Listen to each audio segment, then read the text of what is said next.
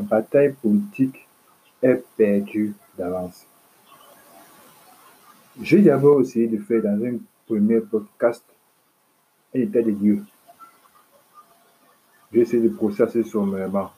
J'ai dit, comme nous prenons les trois personnalités d'opposition, je devais dire leader, mais je ne veux pas fâcher certains qui pensent que d'autres ne sont pas des opposants.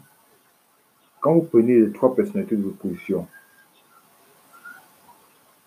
Moïse, Kabwa Libi et Kawala, aucun d'entre ceux-là n'est capable pour le moment de mobiliser une masse critique de citoyens sur le terrain, c'est-à-dire dans la rue, et même au-delà, capable de mettre vraiment, en, euh, de mettre vraiment dos au ce régime. Voilà. Et maintenant, je veux maintenant entrer dans les explications. Je laisse le côté conjoncturel. Il y a un pas conjoncturel qui fait, par exemple, que Kabal Libi ne peut pas. Peut-on va, certains vont se référer à son passé, d'autres à son présent et autres. Kamto ne peut pas. Certains vont se, vont, se référer à son passé, à son présent, peut-être à son ethnie, peut-être à, sa façon, de, à ses partisans de faire de la politique. Ça, c'est conjoncturel. Kawala, c'était vont se, vont se référer à son passé, peut-être peut son passé, peut-être à sa stratégie politique pour le moment euh, actuel, peut-être à son sexe, peut-être à son statut matrimonial. Tout ceci que conjoncturel. N'importe quel homme politique qu'on prendra, on trouvera toujours le moyen, des, raisons conjoncturelles qui expliquent qu'il a du mal à mobiliser cette masse critique des Camerounais. Pourquoi cela? Y a-t-il une raison profonde? Je vais essayer de le détailler dans les articulations qui suivront.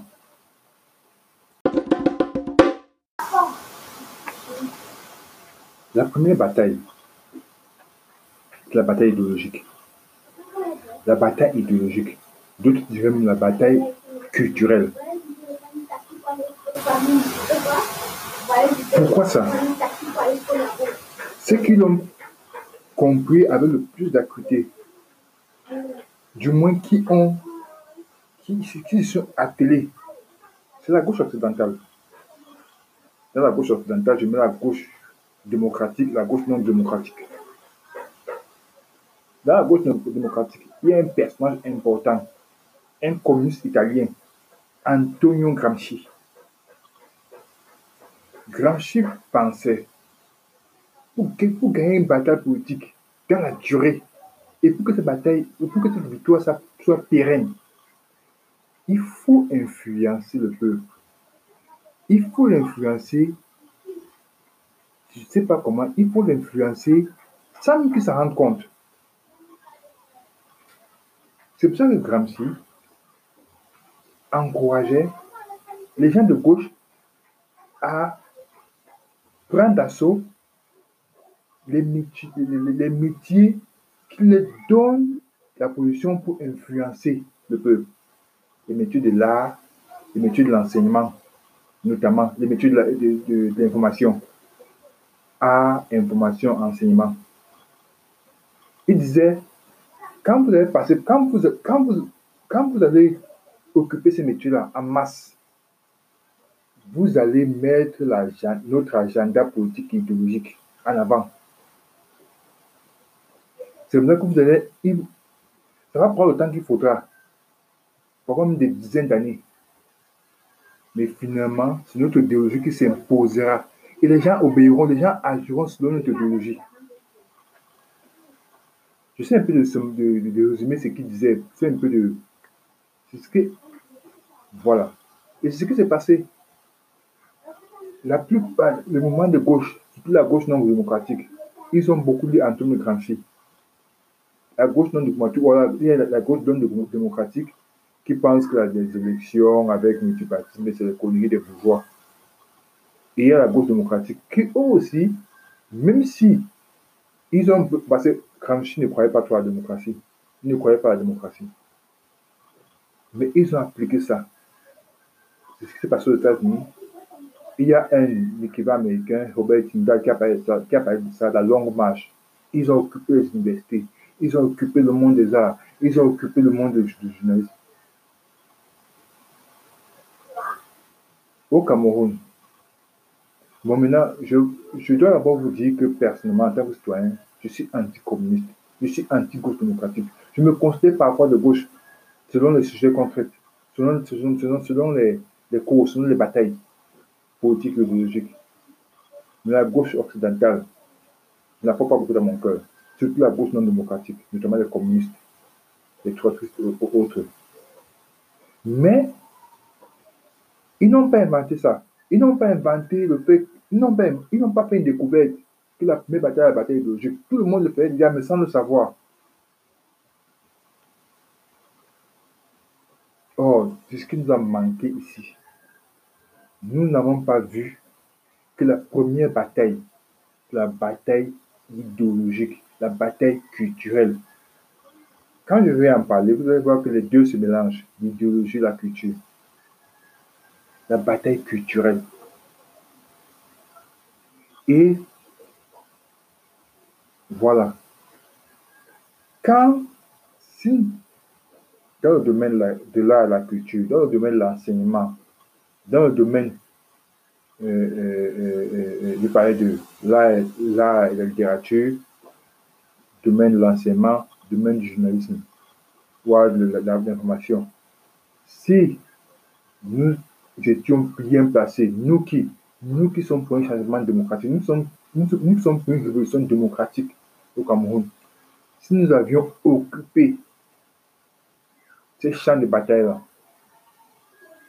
ça aurait été facile. C'est-à-dire que nous aurons convaincu le peuple et le peuple aurait répondu à l'appel de tout démocrate. C'est vrai que la bataille idéologique n'est pas forcément là. On peut mener une bataille idéologique avec une mauvaise idéologie. La finalité n'est pas forcément bonne. Et on peut, on peut occuper ces trois, euh, je peux dire quoi, ces trois champs-là d'influence pour manipuler les gens. Ça, je, suis pas, je, ne suis pas d'accord avec ça. La bataille idéologique et culturelle, c'est comme le couteau. On, peut prendre le couteau pour la bonne nourriture, comme on peut prendre pour commettre un meurtre. Je rendirai plus dans l'articulation suivante.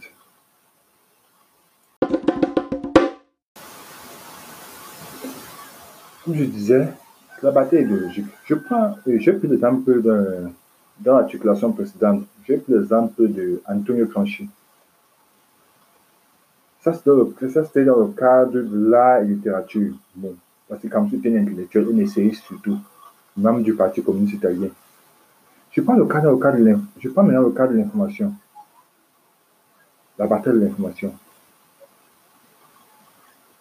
Euh, euh, il y avait, euh, l'exemple qui me vient, c'est ceux des fondateurs du journal L'Express. C'est un news magazine français, L'Express. Qui crée l'Express?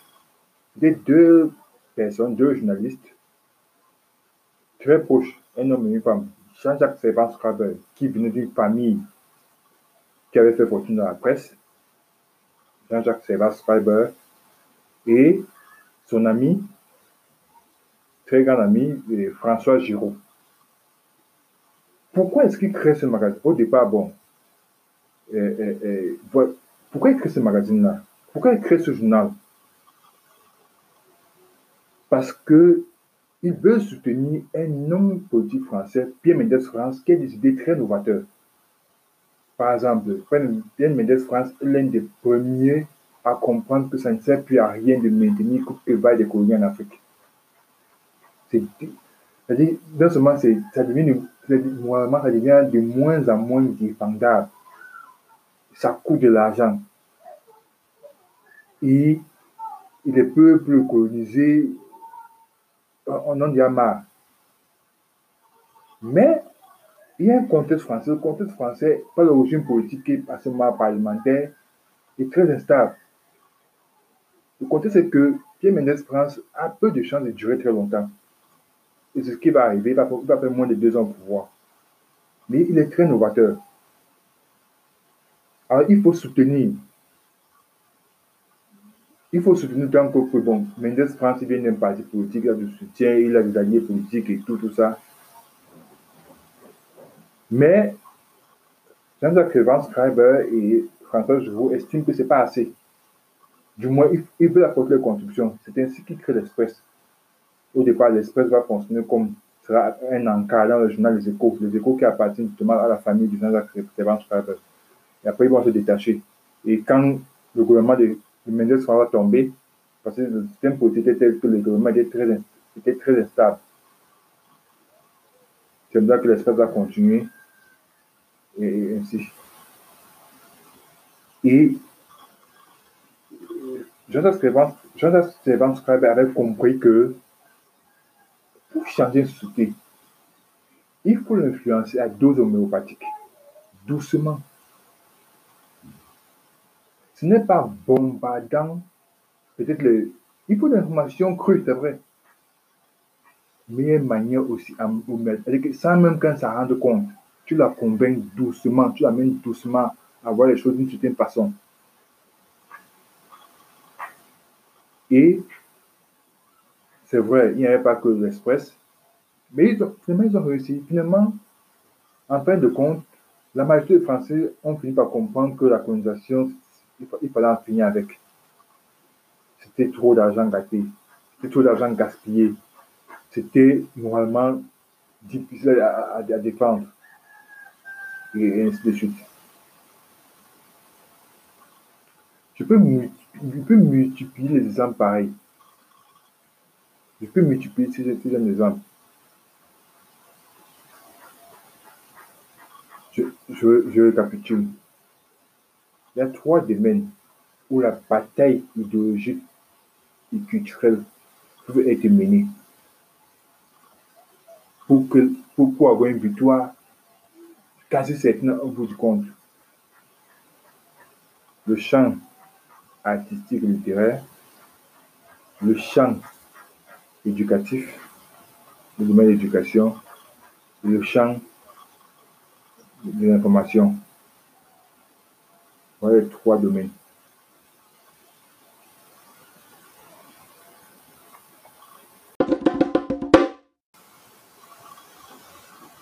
Concrètement Cameroun, ça peut donner quoi?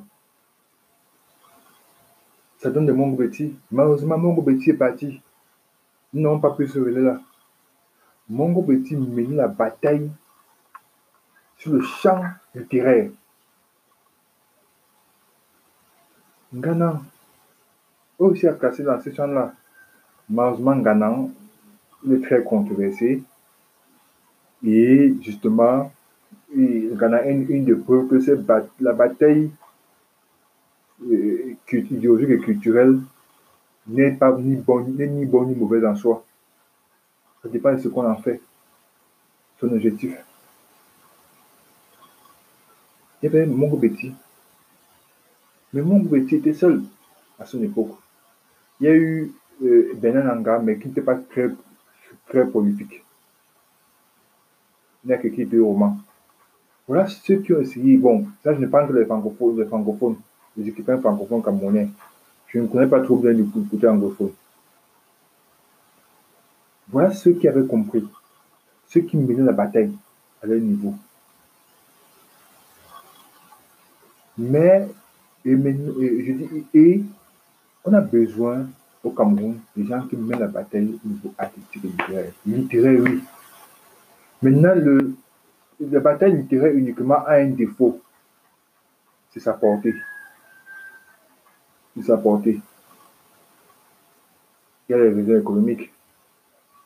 Si vous aurez beau écrire de très bons livres, de très bons romans, quand les vendez à 10 000, bon, c'est vrai qu'il y a des gens qui pourront acheter, mais ce sera difficile qu'il ait un impact très profond. Mais ça ne veut pas dire qu'il ne faut pas écrire, il faut écrire. Mais il faut réfléchir à d'autres moyens, il y a les moyens de la littérature, des livres, la production des livres, la production des magazines, la production, la production des revues. Mais il faut voir au-delà. Qu'est-ce qui peut toucher le peuple assez rapidement? Et, et avec des, assez rapidement, voilà. Moi, je, je pense par, exemple à la, vidéo. Je pense par exemple à la radio. Nous disons la vidéo, la musique. Voilà. Quand y a la vidéo, je peux par exemple, je je pense par exemple au cinéma. Je pense par exemple à la fiction télévisée. Voilà. Et à la musique. Pour la musique, il y a qui? Il y a eu la Piro de Banga. Le Piro de Banga était un précurseur. Malheureusement, malheureusement, il s'est créé très vite d'une par vanité, par stupidité. Il y a un Bassero qui est venu, qui a un peu plus de relais. Certainement, je n'oublie. Mais Bassero a, la, a malheureusement, avait malheureusement la barrière du, style, du style musical. Son style touche plus une jeunesse urbaine, très tournée vers l'Occident, une jeunesse qui danse au, au du hip-hop. Mais c'est une chose, il y a Bassero. Il aurait fallu des Bassero du Bikoussi, des Bassero du Makusa, des Bassero du Mangambe, des Bassero soft, qui ne vous disent pas bien dictateur, bien tyran, mais qui vous amènent à ne plus supporter les régimes tyranniques sans que vous en ayez même compte? L'influence, l'influence homéopathique.